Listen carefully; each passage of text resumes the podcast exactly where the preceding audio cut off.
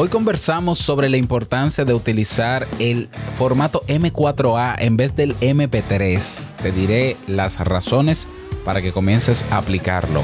Pero ya, venga. ¿Estás interesado en crear un podcast o acabas de crearlo? Entonces estás en el lugar indicado porque en este programa tendrás claves, técnicas, herramientas, aplicaciones y respuestas para que lleves tu podcast al siguiente nivel. Y contigo tu anfitrión, podcaster y soloprenur que ha hecho del podcast su mejor medio para vivir, el del apellido japonés pero dominicano hasta la tambora, Robert Sasuki. Abre bien tus oídos porque esto es podcast.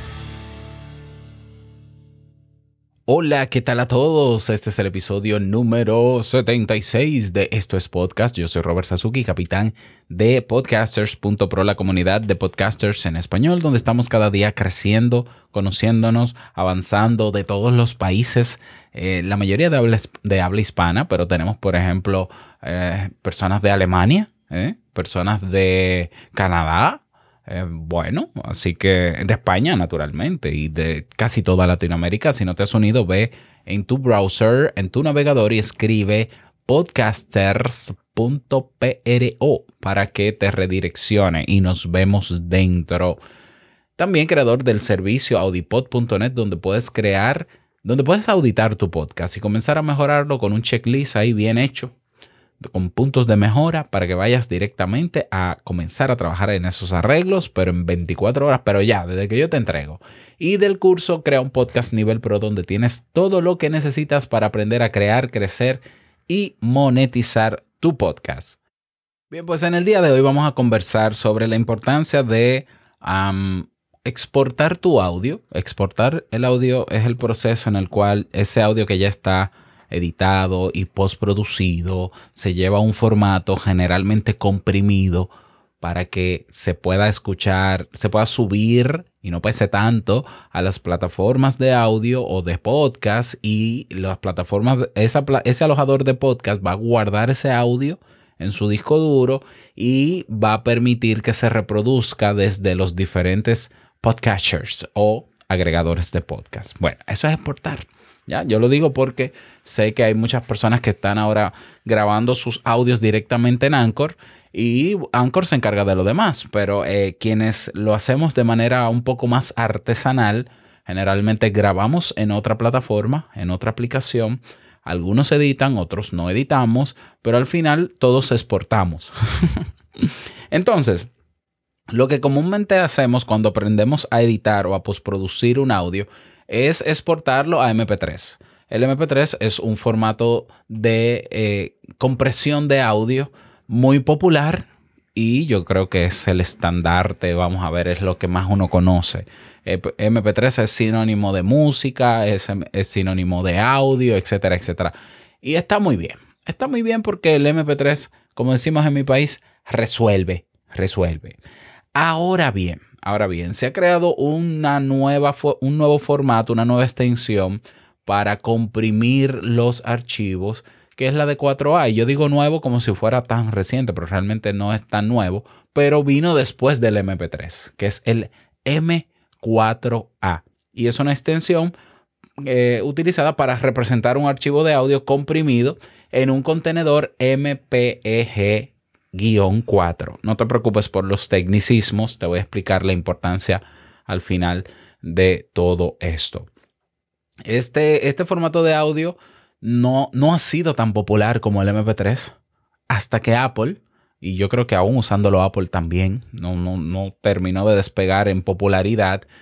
Apple comenzó a utilizarlo por primera vez en iTunes y con los iPods para, para canciones utilizando códex em, AAC o Apple Lossless, que es el ALAC, para diferenciarlo de otros archivos de audio desde el año 2007. El MP3 creo que está desde qué año, qué sé yo, 98.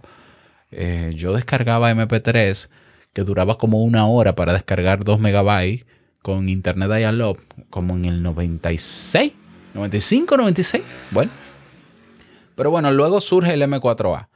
Y el M4A, este formato, se considera el sucesor del MP3 porque los códecs que utiliza, la composición con la, la estructura que hace que comprime el audio, permite que el audio tenga mucha mejor calidad comparado a la cantidad de kilobytes por segundo que tiene un audio comprimido en MP3. Sigo técnico, pero tranquilo o tranquila, no te preocupes por entender mis tecnicismos, ¿ya? Ok, eh, es importante que tengas en cuenta esto, quizás nunca lo has tenido en cuenta. A la hora de exportar tus audios, tienes que buscar el equilibrio entre eh, descargar el audio en una, cantidad, en una cantidad de kilobytes por segundo, paréntesis de nuevo, los kilobytes por segundo es, la, es lo que me dice a mí la cantidad de información que lleva adentro eh, ese audio, que se mide en bytes, que es la unidad básica de, en computación y en telecomunicaciones. Y bueno, entonces, por ejemplo, un audio, no es lo mismo un audio que está exportado eh, con una calidad, con una tasa de bits, así se llama, tasa de bits, de 128 kbps que uno de 192 kbps. La calidad de la, la, tasa de bits de 128 kbps se considera calidad de disco compacto. La de 192 en adelante o la de 320 se considera calidad de DVD. Yo sé que en estos tiempos no se hablan de esos dispositivos porque ya se usan cada vez menos, pero bueno, así se entendía, me, acuerdo, ¿no? Entonces, es importante que tengas en cuenta lo siguiente. Nosotros los latinoamericanos o los hispanohablantes generalmente llegamos a un público que está distribuido generalmente en Latinoamérica.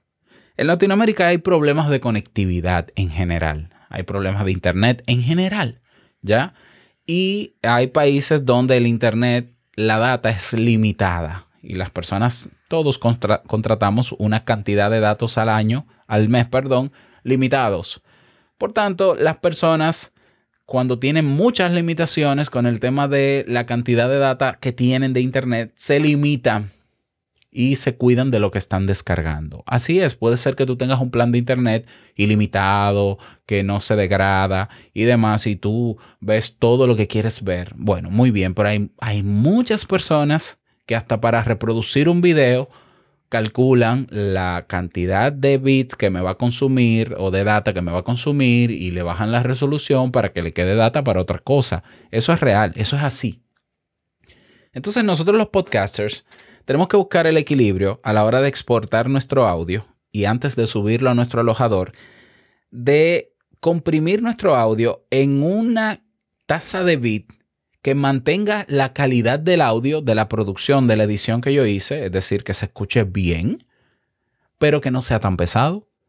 ¿Por qué? Porque mientras más cantidad de kilobytes por segundo tiene ese audio, es decir, por encima entre 128 hacia arriba, 128 kbps, 192 kbps, 320 kbps, 500 no sé cuánto kbps, más tiempo le va a tomar a esa persona de Colombia, de ese país de Latinoamérica, de República Dominicana, en descargar ese audio.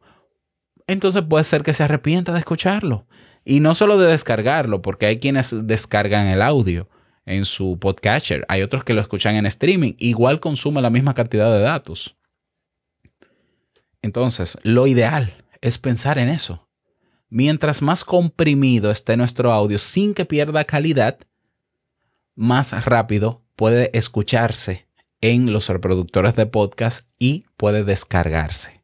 Y eso entonces facilita, o sea, preocupa menos a esa persona que tiene un plan de datos ilimitado, ilimitados perdón, a la hora de descargarlo. Ah, mira, este episodio dura 30 minutos, pero pesa 18 megabytes. Ah, bueno, pues no es tanto. Pero ¿qué pasa si ese audio dura 30 minutos y tiene 40 megabytes? Porque está en 192 kbps. Óyeme, es mucho. No es lo mismo 40 megabytes que 18 megabytes. No, no es lo mismo, para nada. Entonces, el MP4 yo lo utilizo sobre todo, primero porque tiene más calidad que el MP3 en la, en la compresión. De hecho, te voy a dejar una comparativa que se hizo para YouTube, un video, donde te das cuenta que comprimiendo un archivo en M4A y uno en MP3 a la misma tasa de bits, el MP4A tiene menos pérdidas en la compresión. ¿Ya? Te lo voy a dejar para que, para que te termines de convencer. ¿Qué yo hago? Yo comprimo en M4A mis audios y lo bajo a una tasa de bits de entre 80 kbps y máximo 112 kbps. ¿Ya? Entre 80 y 112. Y si tú escuchas los episodios anteriores de estos podcasts, te vas a dar cuenta de que se escuchan bien. Un, archivo exportado o comprimido en, MP4, en, en M4A a 80 kbps es como si fuese un MP3 en 112 kbps. Yo sé que el símil no es exactamente igual, pero lo que quiero decir es que el M4A, por tener más calidad y menos pérdida a la hora de comprimir un audio, se escucha mejor aunque la tasa de bit sea baja que un MP3. Entonces, claro, elementos que tienes que tener en cuenta. Número uno, que tu programa de edición te permite exportar en M4A. Bien, yo creo que la mayoría lo hace. Segundo, que tu alojador de podcast reciba archivos en M4A. Yo, en el caso mío, que yo subo mis archivos a archive.org, lo acepta. Uh, Auphonic, quien, que es quien me masteriza el audio, lo acepta. O sea, lo acepta. Yo se lo paso a Auphonic, realmente se lo paso. Sí, sí, yo se lo paso en M4A y él termina de comprimirlo un poquito más y luego lo envía automáticamente a Archive. Por ejemplo, las personas que graban con Anchor, Anchor, no importa si tú subes el audio a Anchor o si lo grabas directamente, él comprime en M4A. Cuando tú descargas ese archivo, te das cuenta de que está en M4A. Ahora bien, la pregunta es, ¿cuánto es la tasa de bit de ese archivo en M4A? ¿Cómo saberlo, Robert?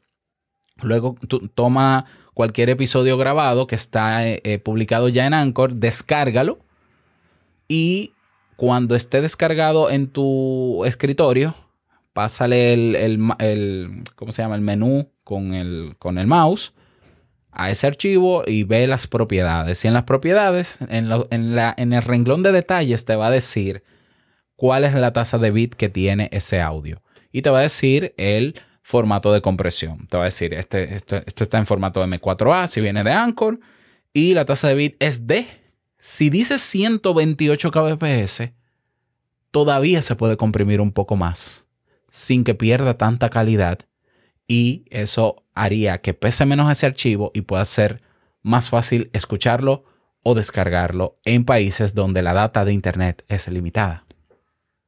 De esto yo me di cuenta hace mucho tiempo, pero me olvidé de eso y me acordé porque eh, en Cuba se está haciendo podcast y, ellos tienen de hecho un bot en Telegram, diseñaron un bot en Telegram que comprime los audios todavía más de lo que están en, en el directorio de ellos para que en Cuba se pueda escuchar bien comprimido, pese menos, sin que pierda calidad y los cubanos puedan descargarlo sin temor a perder toda la data de su internet. Me pareció genial y es ahí donde yo retomo de nuevo la importancia de piensa en quién te va a escuchar y piensa que quien te va a escuchar quizás está en un país donde la data de internet es limitada, por tanto, si tú, tú dices, no, pero es que yo quiero un audio con muy alta calidad, un momento.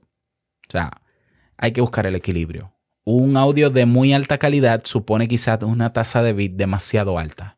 Y demasiado alta quiere decir que va a consumir más internet y que consuma más Internet puede ser la diferencia entre que un usuario decida escucharte o no para no gastar su Internet. Y tiene toda la razón. ¿Ya? O sea, yo en vez de, si tú tienes un audio que pesa 80 megabytes y se puede comprimir a 40, y una persona lo que le queda de data son 100 megabytes en su móvil para escucharte, no te va a escuchar. Pero quizás si pesa la mitad, sí. ¿Lo ves? Entonces, piensa en eso, piensa en eso. Yo ya lo estoy implementando, implementando en todos mis podcasts. Estoy comprimiendo entre 80 kbps y 112 kbps y va de maravilla. No sé si tú notas mala calidad o algo parecido. Sé que puede tener más calidad, pero yo prefiero sacrificar calidad de compresión versus, escúchame, escúchame porque esto se descarga rápido y puedes hacerlo. Y hay otros grandes referentes que también lo hacen. Lo que pasa es que quizás no lo dicen porque sus podcasts no son de podcast, pero cuando tú tomas, por ejemplo, un audio de Joan Boluda de marketing online y tú revisas los detalles de ese audio, cuando lo descargas te das cuenta de que está en 80 kbps. que por lo menos no baje de 80 porque la pérdida sería más grande por debajo de 80 kbps. Pero MP4A, la ventaja que tiene sobre MP3 es que un archivo de 80 kbps tiene menos pérdida que un MP3 en 80 kbps. Así que bueno, a tomar en cuenta los que me entendieron, los que no pueden profundizar un poco más, pero chécate, como, como se dice en México, el video que te dejo en la descripción de este episodio para que puedas eh, darte cuenta. Y cualquier pregunta de qué, cómo se exporta, cómo yo lo puedo hacer, cómo yo puedo descargar los archivos de Anchor y bajarle la compresión para que pesen todavía menos y resubirlo, únete a nuestra comunidad en Discord y ahí buscaremos la forma de ayudarte porque sí, hay maneras de en que puedas agregar a tu flujo de trabajo antes de publicar en Anchor la compresión. Hablamos en la comunidad. Nada más desearte un bonito día, que lo pases súper bien y no olvides que lo que expresas en tu podcast hoy impactará la vida del que escucha mañana. Larga vida al podcasting. Hasta un nuevo episodio. Chao.